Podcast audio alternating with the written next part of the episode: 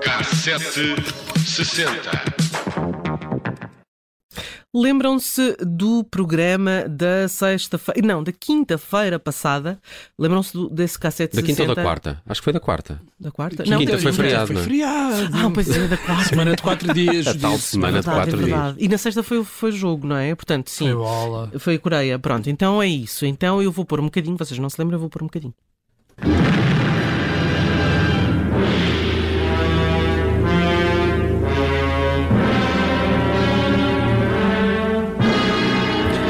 Hoje vamos falar de um filme que metia medinho, eh, como se percebe por esta banda sonora, que é do trailer de Um Monstro da Lagoa Negra. Filme de 1954. Ora, portanto, eh, falamos de um monstro em 3D que a RTP vendeu como sendo a coisa mais incrível da década e afinal foi uma banhada. Como se costuma dizer, sim. Exato. Já agora, um pequeno trivia.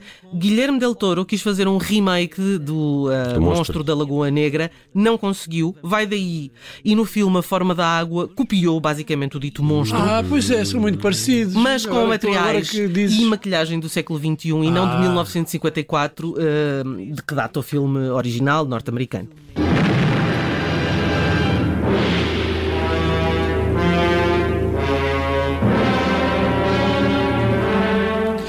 Bem, era um monstro, não é? Um anfíbio, vá. Tinha guelras e pele resistente aí tinha, pai, que é 1,90m, Para não? aí, para Para aí, capaz de matar. E conseguia sair da água e andar e tinha um aspecto de homem-peixe com membranas. O, o monstro, de facto, aterrorizava uma equipa de cientistas que explorava a Amazónia e saiu do seu torpor encantado pela beleza de uma mulher. Science couldn't explain it, but there it was, alive in the deep, deep waters of the Amazon. A throwback to a creature that had existed a hundred million years ago, immensely strong and destructive. As mulheres têm esse condão, são Oh, se tem. o tendão de Aquiles de homens São e o condão lagartos. daqueles? Não, desculpa. São- também podem ser Ah, o pode condão ser. daqueles. Sabes lá que o condão que o Aquiles tinha. Bom, mas o 3D, a varinha de. O 3D estava na moda na década de 80, estava sim senhor, ainda assim com 30 anos de atraso em relação aos Estados Unidos. Eu também era muito 30 anos. Sim. Era normal. Bem, felizmente agora com a internet o atraso é bem menor e por causa dessa moda tridimensional, a RTP decidiu no começo dessa década fazer um grande alarido em torno disso, transmitindo o filme O Monstro da Lagoa Negra. A campanha publicitária foi intensa e todos correram aos quiosques e papelarias para conseguirem aqueles óculos que lhes iria possibilitar ver este marco do cinema mundial.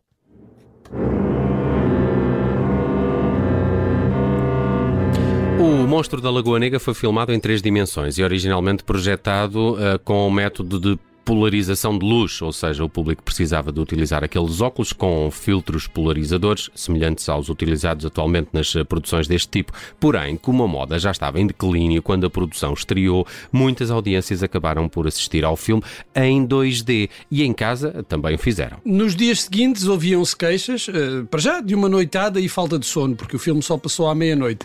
E depois, em vez de 3D, as pessoas o que viram foi um filme tremido. E por isso queixavam-se de dores de cabeça. É lindo. As- as, eh, os, os inquéritos de rua nos jornais eh, com perguntas eh, pro- programadas. São as mesmas perguntas para todas as pessoas e depois tem assim uma fotografia tipo passe de cada pessoa que é, que, que é entrevistada na rua. Eu fiz muitas destas coisas quando trabalhava nos jornais em papel. E as pessoas perguntavam: é para a televisão? Eu disse: não, é, é ali E um ficam fotógrafo", desiludidos, Não é? né? Sim, claro, Ficam claramente. claro. claramente. Um, infelizmente já comecei na televisão quando as pessoas já não queriam falar para a televisão, portanto eh, errei claramente o timing certo. Bom, mas então as pessoas diziam aquilo via-se tudo tremido e portanto eu acabei como se tivesse passado o dia eh, com miopia e estava cheio de dores de cabeça. Bom, dizia o remake dirigido pelo Guilherme Del Toro acabou por não sair. O cineasta inspirou-se então naquele monstro anfíbio para recontar a história da forma da água, filme vencedor de quatro Oscars, incluindo o melhor filme. Ah, muito bem. Oscars é que é preciso É que trazer é sempre preciso. aqui. é Del. Toro inspirou-se nas semelhanças, nas lembranças da infância do filme e quis dar à criatura e ao seu amor um romance que acabasse bem. E sim, aparentemente viveram felizes para sempre, sempre um pouco ensopados, diria. Já falamos dos óculos de papel e do acontecimento que mobilizou metade do país, que foi um flop, aliás, e que deu problemas à RTP. Dias depois, o Sporting Clube Portugal decidiu acusar a televisão pública de corrupção. Estão curiosos? Muito, muito, Esta muito. história é que me. Então, Esta história que me intriga. Mas, mas tu, tu, tu, tu és bom a fazer isto do suspense, É, não é? não é? Porque falaste do Sporting e ainda estamos aqui agora. é, então, Vamos lá saber. Não, é então. que está o Sporting. Então, senhora, eu sei que tu sabes escrever livros, mas eu sei fazer peças. Muito bem, muito Bom, bem. os óculos custaram tostões a ser produzidos e venderam-se por 5 euros. Estamos a falar a dinheiro de hoje. O que é que isso significa? Que o lucro ah, ultrapassou em muito os custos de produção. E, alas, durante o Estado Novo, e a lei não foi alterada até à, à década de 80, não era permitido que a margem de lucro fosse superior a X. Não encontrei o valor ah, exato, mas a ideia é esta. Coisa que os patrões, o grande ah, capital e, como diria Jerónimo de Souza, o shampoo limão, não gostam, não é? Desta coisa das tabelas. De lucros, lu- é. Não, não, de, de margens para os lucros, não é? Os, os lucros não podiam ser superiores a X, o que se contabiliza pelo preço de custo, ah, menos o preço de produção. Bom, era de lei e o pior estava para vir. Os custos, o facto de serem ah, baixos, percebe-se, porque eram dois, duas folhas de celofane e uma armação de papel que podia ser feita por uma criança de 7, aro- de 7, euro, ai, de 7 euros. De Sete 7 anos. anos. Ah, E se calhar também custavam 7 euros. Na altura não, não se vendiam as crianças. Mas não foram feitos por Pronto, crianças. pronto, Não não, foram. não foram. foram feitos por quem? Por quem? Diz Ah, lá. hã? Ah, eu lembro-me disto do outro episódio. Foram feitos por presos, não Tal é? e qual. Ora. E isto É tal e deu- qual deu era um jornal que vendia muito na altura. É verdade. Curiosamente, para o tal e qual eu trabalhei. Ah, estás a ver? Quando se vendia. Vá. Bem, Então. mas isto é um grande twist nesta história. Então não é? Bom, era um lema do Diário de Notícias, mas vale até hoje. Sabe mais quem lê jornais e, e foi o caso. Eu aprendi isto tudo nos jornais diários da década de 80. Nunca tinha ouvido falar desta história. Quer dizer, a parte do monstro e dos óculos, sim, não esta. Nomeadamente no Jornal do Sporting, que conta tintim por tintim o que se passou. E a história é simples.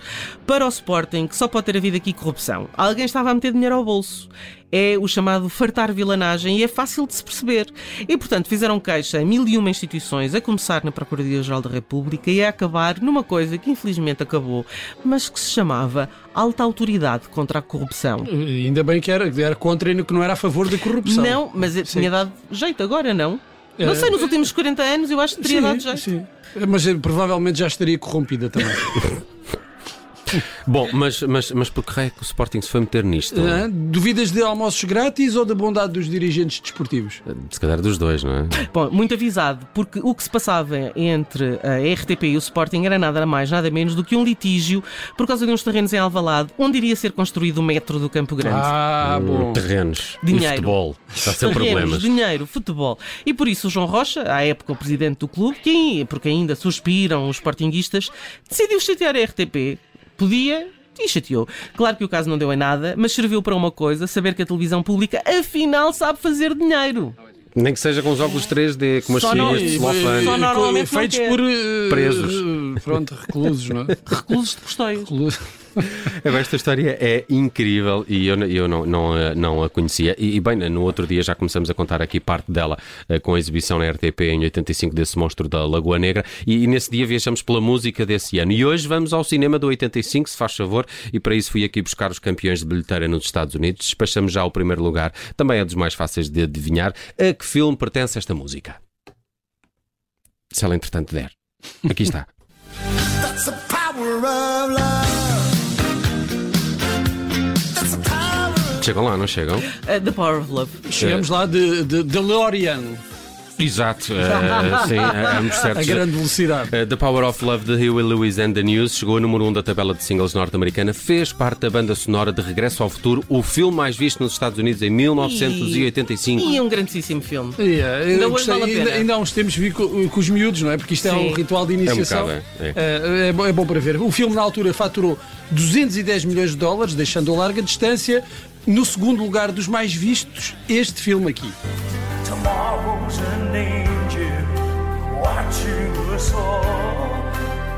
Isto é mais difícil chegar Isto sem não que sei- isto não qual sei é que é o é. filme. Pois é, Rambo 2, A Vingança do Herói. Não parece nada, não é? Mas é, é verdade. Rendeu 150 milhões de dólares em bilheteira e teve como principal tema este Peace in Our Life, que é, Que é o que nós queremos. Que é o que e que era o que o quer. Rambo fazia, não é? Então não era, Exato. era sempre Muita paz paz. para toda a gente. Agora, quem é que cantava esta música? Quem era o irmão de Sylvester Stallone? de seu nome, Frank Stallone. Ah, sim, é que Nota-se um bocadinho que ele fala assim. Há ali uma dicção Achas que é, um é problema, verdadeiramente um problema de sinusite que é Sim, genérico família. Sim. Sinusite stalónica. Sim. Também é fácil de adivinhar, é o filme que ficou em terceiro lugar dos mais vistos de 85 e que tinha na banda sonora esta bonita canção.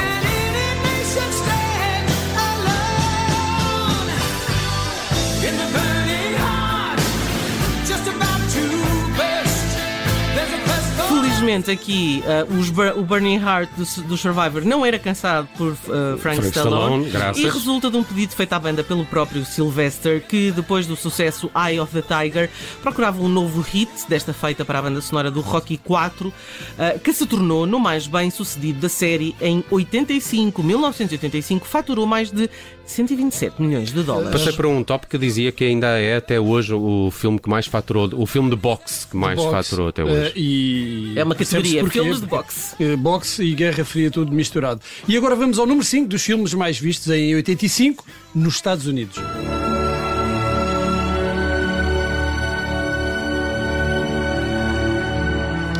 Produzido e realizado por Sidney Pollack e com Meryl Streep e Robert Redford nos principais papéis, África Minha, eh, como dizia o Miguel Seves Cardoso, é incrível que nós tenhamos traduzido Out of Africa, Africa por por África, África Minha, rendeu 87 milhões de dólares em bilheteira. A tradução está mal feita, mas, a- mas, a- É, mas o sentido- mas o sítio está lá e é bom. É- Ah, Aliás, não se devia se chamar Out of Africa, não é? Não, Pois, Pela lógica. Bom, para além disso, venceu 7 Oscars e está também na minha playlist das, das mais ouvidas do Spotify vários anos consecutivos, incluindo melhor filme, melhor realizador e melhor banda sonora original para o veterano compositor em inglês John Barry. E vamos lá fechar 85 com o número 4 dos mais vistos nos Estados Unidos. A Cor Púrpura, um drama histórico intenso que, apesar das 11 nomeações, não venceu qualquer Oscar. Se fosse apenas um Globo de Ouro de melhor atriz de drama para Whoopi Goldberg e se fosse também esta canção de Tata Vega, que é um dos momentos mais divertidos e mais ligeirinhos deste, deste filme. Missy Sally's Blues Sister faz parte da banda sonora que foi produzida por Quincy Jones. De resto, foi a primeira vez que um filme de Steven Spielberg não contou com a banda sonora de John Williams até essa altura.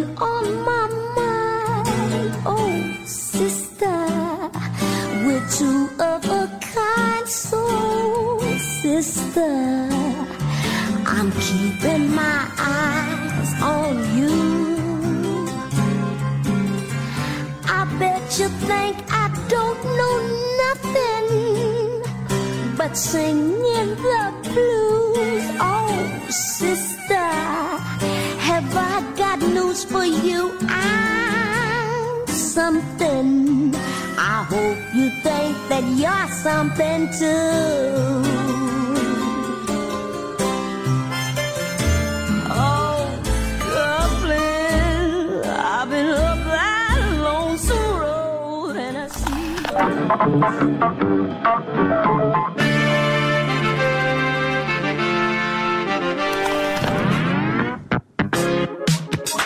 Cassete 60.